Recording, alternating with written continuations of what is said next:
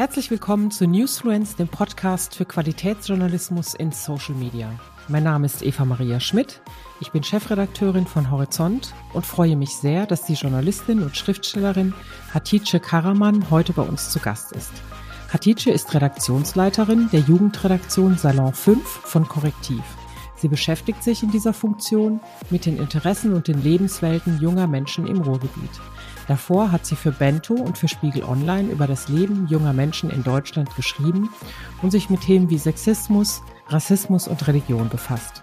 Außerdem hat sie für den WDR und für das Funkformat Reporter im Social-Media-Bereich gearbeitet und davor hat sie auch noch ein Journalismusstudium in Gelsenkirchen absolviert und einen Master in Politikwissenschaften und Philosophie in Dortmund abgeschlossen. Herzlich willkommen, Hatice. Sehr schön, dass du heute mit uns über deinen Journalismus sprichst. Danke, dass ich hier sein darf. Ja, und wie immer gehören die letzten fünf Minuten in unserem Podcast meiner Kollegin Mandy Schamba, die Hatice nach ganz konkreten Tipps und Tricks fragen wird. Hi Mandy, wie immer eine Freude. Hi. Ja, Hatice, Korrektiv hat eine Jugendredaktion. Was ist das eigentlich genau und ähm, warum wurde das ins Leben gerufen? Ja, tatsächlich haben wir vor zwei Jahren mitten oder beziehungsweise am Anfang der Pandemie gestartet, 2020 im März. Und die Jugendredaktion von Korrektiv ist eine Jugendredaktion, wo junge Menschen zwischen 13 und 18 hinkommen können, das journalistische Handwerk erlernen und selber Journalismus machen.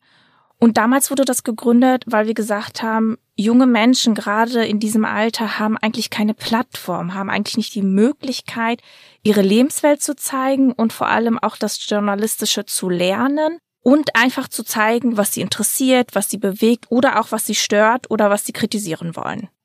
Und wo wird dann der Journalismus, den diese jungen Menschen produzieren, dann abgespielt? Überall dort, wo junge Menschen sind. Also wir haben mit Podcasts angefangen. Podcasts deswegen, weil es einfach sehr einfach für die Jugendlichen ist, sich wirklich vor einem Mikrofon zu sitzen und einfach zu quatschen. Wir machen eigentlich alles außer Schreiben, weil Schreiben die jungen Menschen einfach so an den Deutschunterricht erinnert. Wir sind viel auf TikTok unterwegs und auf Instagram. Wir sind nicht auf Facebook, weil da die Jugendlichen einfach nicht sind. Also ich kenne keinen einzigen Jugendlichen, der hier in der Redaktion sagt, hey, ja, ich bin auf Facebook. Die meisten sind auf TikTok, Instagram und natürlich auch YouTube. Da machen wir längere Stücke. Und das heißt, Korrektiv, die Jugendredaktion, die hat auch das gesamte Equipment und was weiß ich was alles, um das eben den jungen äh, den JugendreporterInnen zu zeigen? Genau, das Coole ist, wir haben tatsächlich unsere eigene Redaktion. Also Korrektiv hat seinen Hauptsitz in Essen und hat nochmal das Investigativteam in Berlin.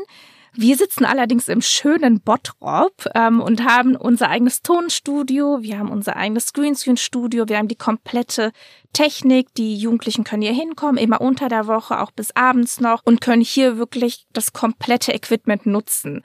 Und Bottrop, für die, die diese Stadt nicht kennen, das ist wirklich mitten im Ruhrgebiet eine unglaublich hässliche Stadt, auch eine sehr schwierige Stadt. Aber das Spannende hier ist, dass die Jugendlichen eigentlich nichts haben. Also wenn man im Ruhrgebiet aufgewachsen ist, dann kennt man keinen Ort, wo man hinkommt, um Journalismus zu machen. Ich dachte zum Beispiel von mir immer, ich komme selber aus dem Ruhrgebiet, bin auch hier aufgewachsen. Ich dachte mal, ich muss weg von hier, um Journalismus zu machen. Ich dachte, okay, den Journalismus, den gibt es nur in Berlin oder nur in München und das wollen wir ändern und deswegen haben wir unsere eigene Redaktion in Bottrop gegründet. Mhm. Du hast gerade so ein bisschen die Gruppe beschrieben, die jetzt arbeitet als Jugendreporter und Reporterinnen. Können denn eurer Meinung nach Jugendliche, denke ich mir, dass ihr das sagt, Jugendliche besser erreichen, aber ist es auch vielleicht sogar die einzige Möglichkeit, Jugendliche richtig zu erreichen? Das ist tatsächlich relativ schwer. Das Problem ist, wenn man als erwachsener Mensch jungen Menschen etwas beibringen will, in Anführungszeichen, dann erinnert sie das immer zu sehr an Schule. Das ist dann immer so, ah, okay, das steht ein Lehrer und der möchte mir etwas erzählen. Und das ist Pflicht für die Jugendlichen. Und wir wollen dem so ein bisschen entgegenkommen und sagen, hey, ihr müsst es hier nicht machen. Ihr könnt, wenn ihr wollt. Und vor allem, ihr könnt das mit euren Freunden machen. Und das ist der entscheidende Faktor, um junge Menschen zu erreichen. Wir versuchen wirklich nie etwas von oben herab beizubringen, in Anführungszeichen. Die Jugendlichen können hier hinkommen, können ihre Freunde mitbringen. Wir haben zum Beispiel so eine Chill-Area, wo die einfach entweder auch, weil sie nicht mit ihren Freunden abhängen können, Und dann können Sie im Gespräch mit Ihren Freunden oder im Gespräch mit uns Themen entwickeln. Und es ist keine Schulfrontalunterricht. Es ist kein, oh, das muss ich jetzt machen. Es ist eher ein, boah, ich komme hier hin und es macht Spaß. Äh, seht ihr das auch so ein bisschen so, dass ihr journalistischen Nachwuchs auch für andere Redaktionen ranzieht? Ja, auf jeden Fall. Allerdings muss ich dazu sagen, dass nicht jeder, der hier hinkommt, später in den richtigen Journalismus will. So gefühlt die Hälfte kommt mit dem Wunsch, irgendwas mit Medien zu machen. Die meisten wissen noch gar nicht so recht, was sie machen wollen. Viele von denen sind auch wirklich 15, 16. Das ist noch so ein Alter, da probieren die sich aus, da wissen sie noch nicht genau, was sie wollen. Andere wiederum kommen wirklich explizit mit dem Berufswunsch Journalismus hierhin und sagen auch, ich möchte jetzt schon Erfahrung sammeln, um es später einfacher zu haben. Wir vermitteln die dann natürlich auch durch Praktika. Aber nicht alle, die hier hinkommen, wollen in den Journalismus. Die meisten wollen tatsächlich etwas mit Medien machen, aber weil es auch ihre Lebenswelt ist, weil sie sowieso schon tagtäglich auf TikTok und Instagram sind, wollen sie auch ihre Meinung oder ihre Kritik oder auch ihre Interessen dort richtig rüberbringen können. Und äh, du hast jetzt gerade Meinung angesprochen und TikTok und so weiter und so fort. Äh, das ist mir klar, da sind wahnsinnig viele Inhalte von den Creators, wie es so schön heißt, die teilweise auch journalistisch daherkommen, teilweise aber eben auch natürlich ganz subjektiv und so weiter sind. Wie nimmst du das denn wahr, wie Jugendliche unterscheiden zwischen journalistischen Formaten und Inhalten, die auch dort zu finden sind, aber eben nicht journalistisch erstellt sind? Da ist die Grenze total schwierig zu erkennen für junge Menschen. Mhm. Um mal ein Beispiel zu nennen, als der Krieg in der Ukraine angefangen hat, ähm, haben die Jugendlichen in der WhatsApp-Gruppe von uns unglaublich viele TikTok-Videos reingeschickt und das waren ganz viele Videos, wo sehr viele Desinformationen waren. Und das wiederum hat dazu geführt, dass sie wirklich extrem verunsichert waren. Also ich habe damals zum Beispiel auch Sprachmemos von Jugendlichen bekommen, die geweint haben und gesagt haben, was geht gerade ab, ich verstehe das nicht. Und deswegen haben die Jugendlichen Schwierigkeiten, Fakt und Fake voneinander zu unterscheiden, weil es auf TikTok unglaublich schwierig ist. Wir versuchen zum Beispiel dem entgegenzukommen und wir geben denen zum Beispiel eine Einführung in Faktenchecken. Also wie kann man wirklich richtig recherchieren? Wie kann man Fakten überprüfen? Was sind überhaupt Fake News in Anführungszeichen? Und dann sagen wir immer, wenn ihr Inhalt habt, wenn ihr Fakten habt, müsst ihr diese Fakten belegen. Ihr müsst sie mit richtigen Quellen belegen. Und das zeigen wir denen anhand von Workshops oder aber in der Redaktion halt one-to-one. -one. Wie viel Zeit verbringen denn die Jugendlichen mit euch? Weil das wissen wir ja alle, die Journalismus machen, das ist ein wahnsinnig zeitaufwendiges Geschäft. Das ist ein Geschäft, was, was ja auch wirklich, wenn man es professionell macht, sehr viel kostet. Hört sich auch an, als würdet ihr ja viel Geld da investieren, auch für diese jungen Menschen. Aber wie viel Zeit wenden die denn auf, um bei euch mitzuarbeiten? Das hängt so ein bisschen davon ab, wie viel Lust sie haben. Wir sind tatsächlich alle festangestellt. Also wir haben ein Team von knapp zwölf Festangestellten. Das sind alles entweder ausgebildete Journalistinnen oder aber zum Beispiel Werkstudenten. Und wir sind immer hier in der Redaktion und bei den Jugendlichen hängt so ein bisschen davon ab. Die ganz Jungen, also die, die zum Beispiel 13, 14 sind, die kommen dann vielleicht einmal die Woche für zwei, drei Stunden. Die Älteren, und damit meine ich so die 17, 18-Jährigen, die kommen teilweise schon öfter. Die kommen teilweise schon einen halben Tag, mehrmals in der Woche. Manche von denen machen sehr viel. Also manche von denen machen zum Beispiel eine gesamte Themenwoche von A bis Z, von Podcasts, TikTok-Videos, Recherche, Interviews. Andere wiederum machen vielleicht nur ein Podcast die Woche.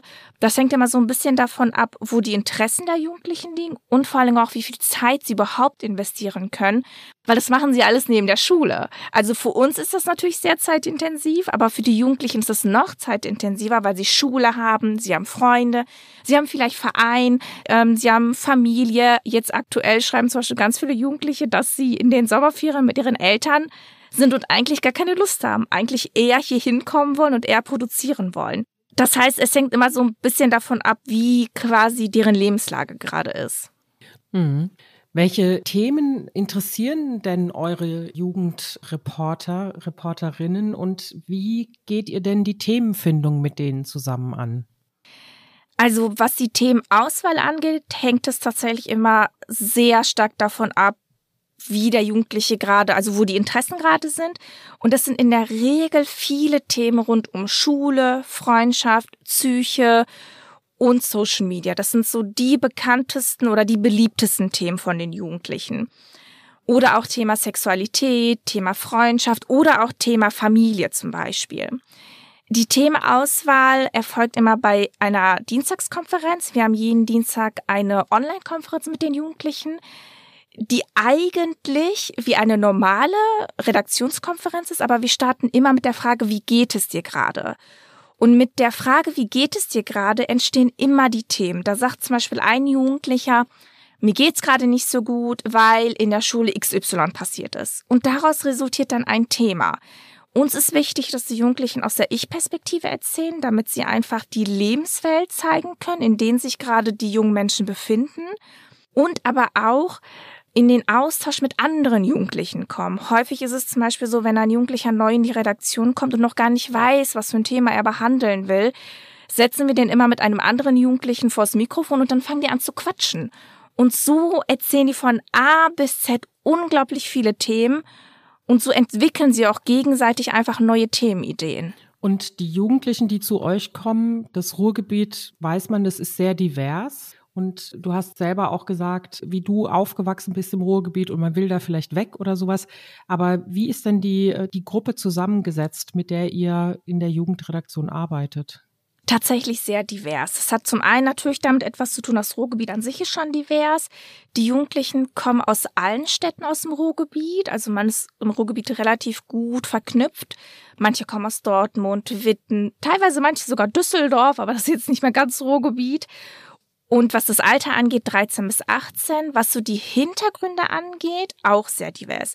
Worauf wir sehr stark achten, ist die Schulform.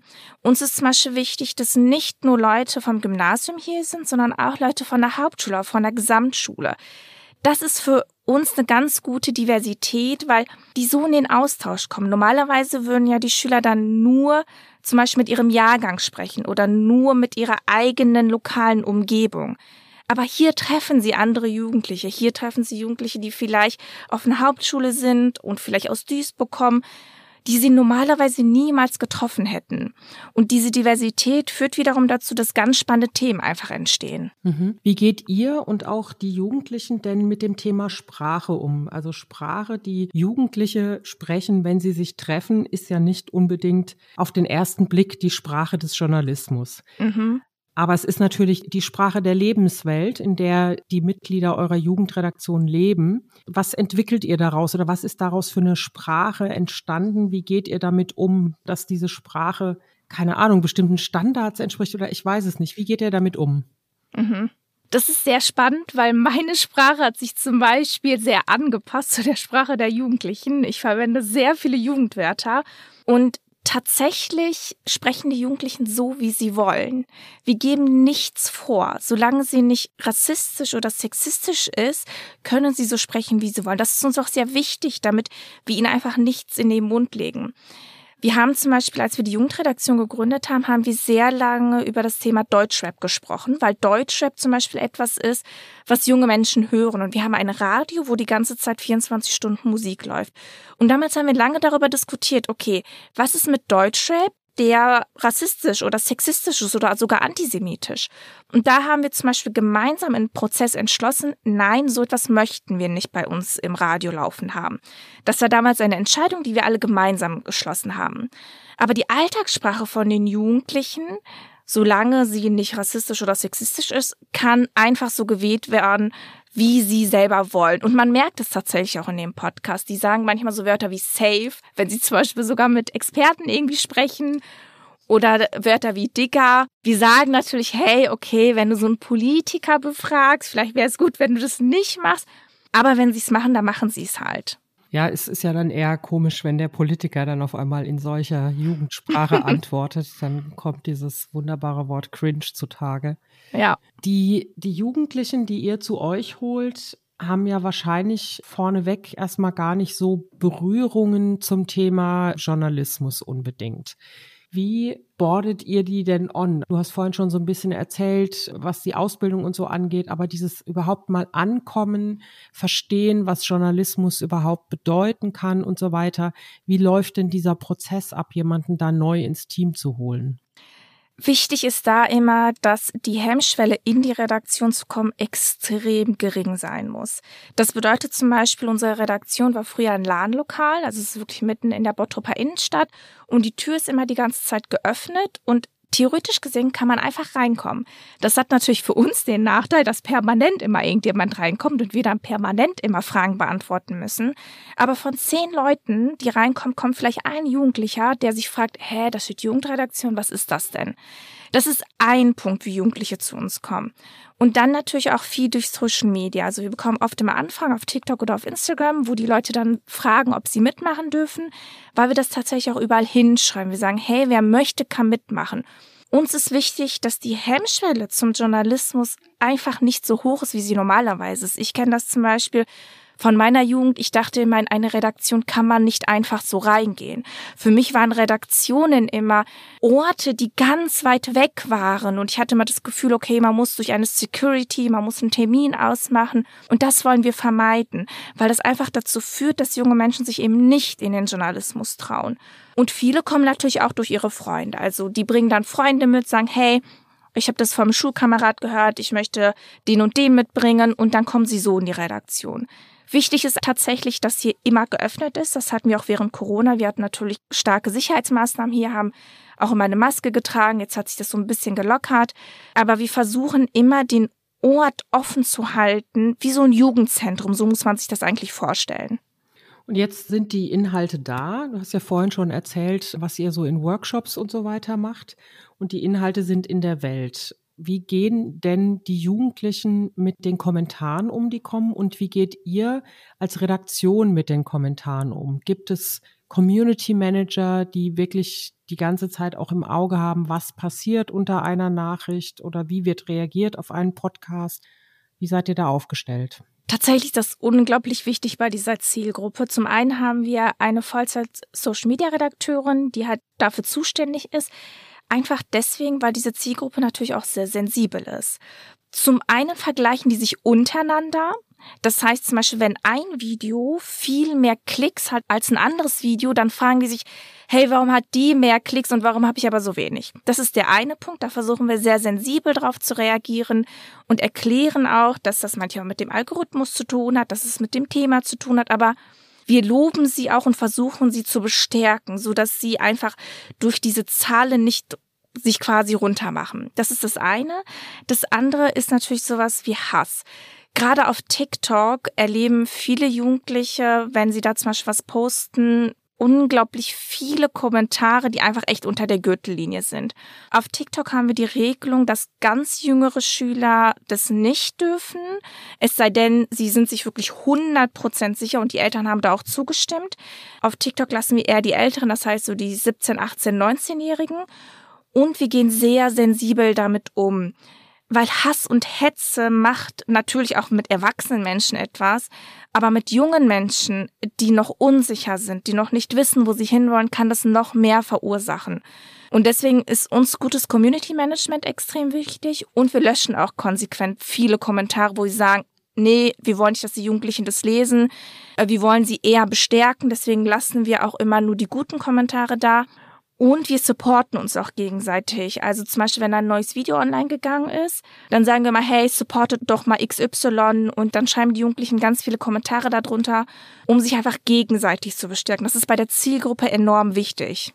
Habt ihr da auch so eine Art Supervision, wenn jetzt zum Beispiel ein Thema im negativen Sinne durch die Decke geht, also dass da ganz viele negative Kommentare oder eben auch Hass äh, wirklich geäußert wird, dass ihr dann die wirklich abholt, die Jugendlichen und sie im Grunde auch so ein bisschen betreut, um das aufzufangen? Ja, wir hatten das sehr stark mit Russland, Ukraine. Da haben wir sehr viele Videos zu diesem Zeitpunkt gepostet. Zum einen, weil wir gemerkt haben, dass die Berichterstattung die Jugendlichen verunsichert hat, weil sie die Jugendlichen nicht dort abgeholt hat, wo sie sind. Und dann hatten wir aber sehr viele Konferenzen, wo wir über die Gefühlslage der Jugendlichen gesprochen haben. Und da konnten sich zum einen äußern, dann gegenseitig supporten, aber dann haben wir auch immer versucht zu erklären, wie man aus der Unsicherheit rauskommen kann, was einem hilft. Und wir haben tatsächlich im Prozess gemerkt, das hat vielen Jugendlichen geholfen. Und viele Jugendliche haben zum Beispiel im Nachhinein gesagt, ich fühle mich seitdem viel besser, weil wir sie begleitet haben auf diesem Prozess. Uns ist wichtig, wir lassen keinen Jugendlichen allein. Das bedeutet auch, dass ich manchmal um 22 oder 23 Uhr noch WhatsApp-Nachrichten beantworte. Das bedeutet auch, dass ich 6 Uhr morgens aufstehe, weil irgendein Jugendlicher die Nacht durchgemacht hat und sich irgendwas daraus gedacht hat und dann verunsichert mich angerufen hat. Das ist natürlich für mich auch schwierig, weil ich äh, eine 40-Stunden-Woche habe und dann noch die ganzen WhatsApp-Nachrichten beantworten muss. Aber es ist wichtig in diesem Job einfach darauf einzugehen, weil die verstehen teilweise noch nicht dieses 40-Stunden-Arbeiten. Für sie ist, naja, wenn ich jetzt was im Kopf habe, dann muss ich das jetzt auch loswerden. Und darauf versuchen wir sensibel zu reagieren. Jetzt hast du ja quasi eine ähnliche Geschichte wie viele. Also du bist in, im ähnlichen Umfeld einfach aufgewachsen, in Bottrop. Du hast dann aber ganz klassisch Journalismus gelernt, dein Studium gemacht, hast ja wahrscheinlich auch jetzt ein bisschen einen anderen Blick auf Journalismus, hast auch schon anderen Journalismus gemacht als diesen ziemlich unmittelbaren von den Jugendlichen. Was würdest du denn sagen, entwickeln die sich auch so in so eine Richtung, in du dich entwickelt hast? Und äh, nähern sich diesem klassischen Journalismus an? Oder ist das dann doch ein, eine ganz andere Art von Journalismus, eine andere Sicht auf den Journalismus und bleibt, um dieses eigentlich wirklich sehr inflationär gebrauchte Wort authentisch zu benutzen, einfach bleibt eben dann doch so authentisch, wie sie vielleicht sind, als sie zu euch in die Redaktion gekommen sind? Ähm, zum einen, ich bin in Dortmund aufgewachsen, aber Dortmund ist nah an Bottrop. Ähm, also Ruhrgebiet ist Ruhrgebiet, das würden wahrscheinlich die meisten Berliner sagen. Aber tatsächlich merke ich, dass die Jugendlichen ein ganz anderes Verständnis vom Journalismus haben, den ich damals hatte. Ich bin den relativ klassischen Weg gegangen, habe bei der Lokalzeitung angefangen und mich hat aber immer gestört am Journalismus, dass es nie mit Menschen ist, sondern immer über Menschen. Und da merke ich bei den Jugendlichen, dass sie überhaupt kein Problem damit haben, weil das, was sie machen, ist immer mit Menschen. Und was ich auch sehr spannend finde, ist, dass sie nicht nur selber authentisch bleiben und selber ihre Lebenswelt da zeigen, sondern auch unglaublich divers denken und ohne dass ihnen das bewusst ist. Das ist zum Beispiel eine Schulklasse, gerade hier im Ruhrgebiet, ist so oder so schon divers. Und für die ist es völlig normal, diverse Perspektiven zu zeigen. Für sie ist es völlig normal, mit unterschiedlichen Menschen zu reden. Wo wir vielleicht damals nur dachten, okay, jetzt brauchen wir noch eine XY-Person, die noch eine andere Perspektive reinbringt, ist für die junge Generation selbstverständlich. Und das Interessante ist auch, können das nicht nachvollziehen, warum der Journalismus heute eben teilweise nicht alle Perspektiven aufzeigt oder warum der Journalismus teilweise kritisiert wird. Weil es für sie eine normale Lebenswelt ist. Für sie ist Diversität oder andere Perspektiven etwas, was sie tagtäglich erleben. Und das finde ich total spannend an dieser Generation. Jetzt, bevor ich an die Mandy übergebe, habe ich noch eine Frage nach einem Tipp, den du uns äh, als JournalistInnen geben kannst, weil es in der Tat ja so ist, dass klassische Redaktionen relativ wenig divers sind. Was ist denn deiner Meinung nach der richtige Weg, um klassischen Journalismus für eine diverse Jugend attraktiv zu machen? Ganz einfach nicht eine Quotenperson nehmen, die dann vielleicht divers aussieht, sondern eher vielleicht darauf zu achten, welche Themen hatten wir noch nicht und unglaublich viele Themen sagen zwar, naja, sie zeigen zwar Diversität, aber im Endeffekt haben wir diese Themen teilweise schon tausendmal gehört. Was ich zum Beispiel bei den Jugendlichen merke, zum Beispiel, wir haben aktuell das Thema mentale Gesundheit in der Schule. Das ist so ein Thema, was sie aus verschiedenen Perspektiven zeigen. Zum einen befragen die sich gegenseitig und sagen, hey, wie geht's dir gerade in der Schule? Dann geben sie sich gegenseitig Tipps. Das ist zwar so ein Thema mentale Gesundheit, was aktuell halt unglaublich diskutiert wird und worüber man schon ganz viel gelesen hat. Aber eine ganz andere Perspektive ist zum Beispiel eine andere Zielgruppe zu befragen und nicht immer die Person, die zwischen 20 und 30 ist. Und ich glaube, das Wichtige ist, nicht nur eine Person zu nehmen, die divers aussieht, sondern vielleicht auch eine ganz andere Sichtweise mitbringt. Und das muss auch nicht bedeuten, dass man vielleicht weiß ich nicht, eine andere Hautfarbe hat oder eine andere Religion. Das kann vielleicht auch bedeuten, dass man aus einer anderen sozialen Schicht kommt. Das kann vielleicht bedeuten, dass man auf einer Hauptschule war. Das kann vielleicht bedeuten, dass man in Bottrop aufgewachsen ist, wo es hier fast gar keine Journalistinnen gibt. Und das ist meiner Meinung nach Diversität. Okay, dann vielen Dank soweit und dann übergebe ich an dich, Mandy. Ja, vielen Dank.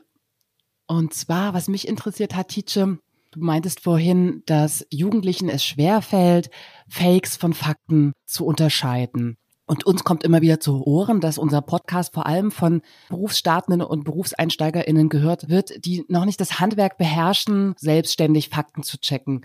Hast du für die drei Tipps, wie sie ganz schnell, effizient Fakes von Fakten unterscheiden können?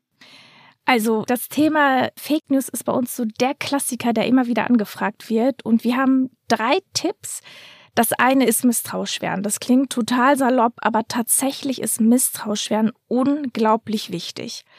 Das ist das eine. Das andere ist so ein klassisches Tool, das kennen wahrscheinlich auch ganz viele, ist die Google Bilderrückwärtssuche. Viele nutzen das schon, aber es hilft tatsächlich im Alltag, gerade auch wenn man mit dem Smartphone unterwegs ist, einfach mal kurz einen Screenshot machen und dann da hochladen. Und das dritte ist einfach mal nachfragen bei verschiedenen Quellen. Das können zum Beispiel betroffene Personen sein oder aber Primärquellen. Also wenn es zum Beispiel ein Vorfall war, dann einfach mal bei der Polizei nachzufragen oder bei anderen Primärquellen, wo man weiß, okay, die müssten ja die Information haben. Und diese drei Sachen, würde ich sagen, sind relativ einfach und auch für Leute, die das nicht Vollzeit machen, Fakten zu überprüfen, sondern die vielleicht einmal ganz kurze Informationen brauchen, hilft es tatsächlich. Stimmt, das sind echt gute Tipps. Danke. Du meintest vorhin auch, gutes Community Management ist ganz wichtig für euch. Jetzt klingt das ja so, als ob du rund um die Uhr behelligt wirst zu helfen. Hilft dir denn auch ein Tool? Hast du ein Community Management Tool oder müsst ihr alles wirklich händisch machen? Wir haben tatsächlich kein Tool, womit wir das machen, weil wir auch noch nicht so krass Reichweite haben. Das heißt, wir haben einen ganz guten Überblick davon. Aber was uns hilft, sind klare Absprachen. Das heißt auch Notfallabsprachen.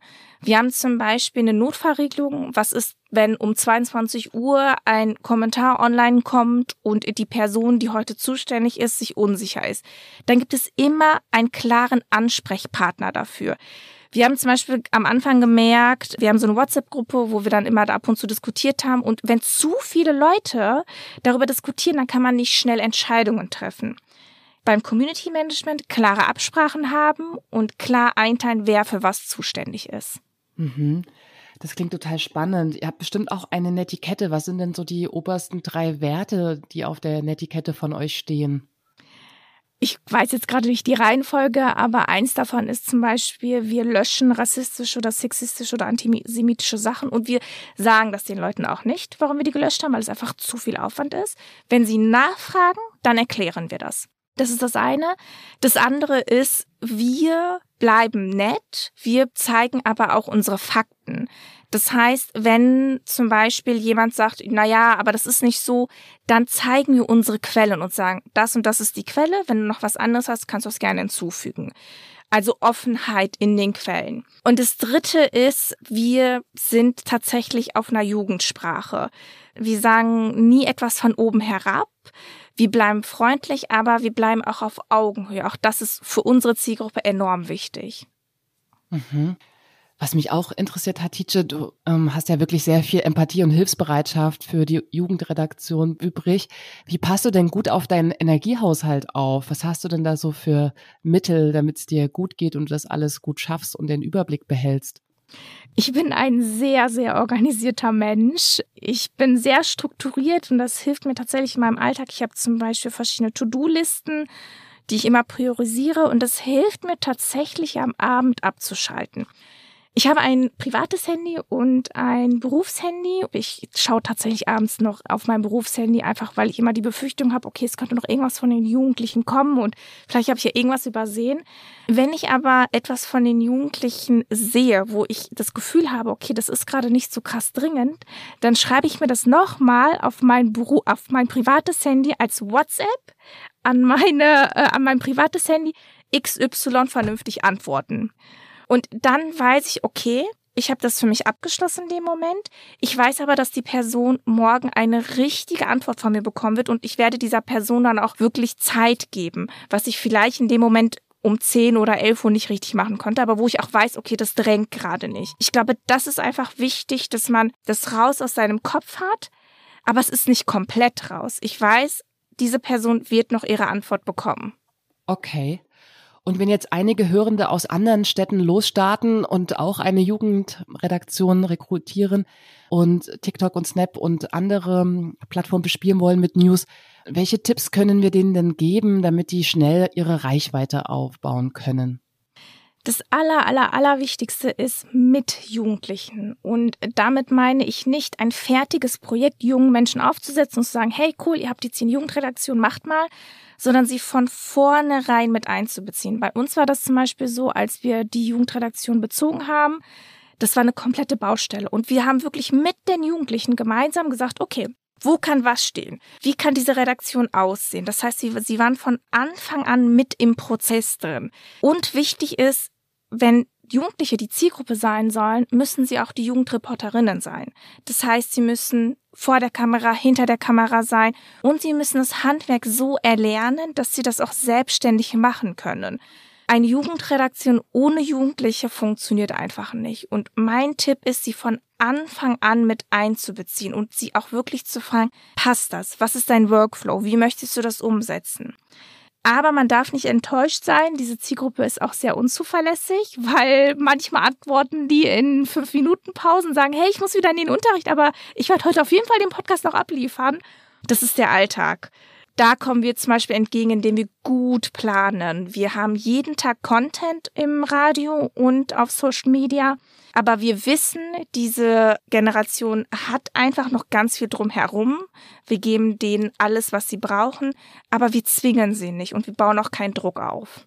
Eine letzte Frage hätte ich noch, um mir besser vorzustellen, wie die Sprache von JugendreporterInnen ist und die Ästhetik der Bilder oder Videos.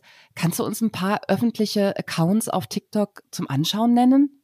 Meinst du jetzt von den Reportern selber? Ja, ich könnte mir ja gut vorstellen, dass sie das auch teilen, oder?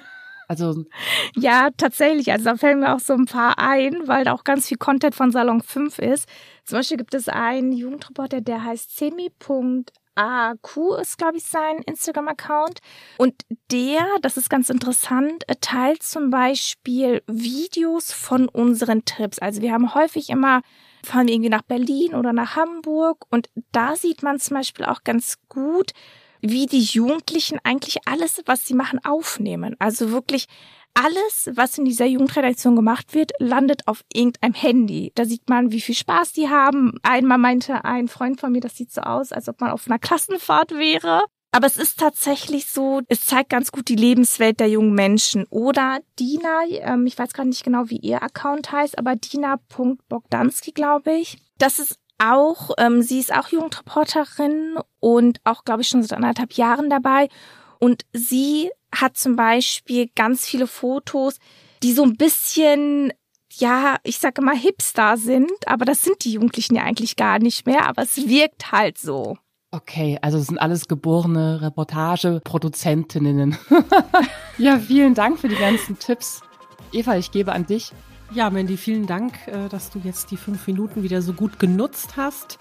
Vielen Dank euch da draußen fürs Zuhören und natürlich den allergrößten Dank an dich, Hatice, dass du diese spannenden Informationen mit uns geteilt hast über dieses wirklich tolle Projekt. Diese Podcast-Folge haben wir am 18. Juli aufgezeichnet. Damit ihr die Folge nicht verpasst, abonniert unseren Podcast bei Apple Podcasts oder folgt uns auf Spotify. Wir freuen uns natürlich auch sehr über Feedback. Ihr könnt uns eine Bewertung geben oder schreibt uns an influence at horizont.net.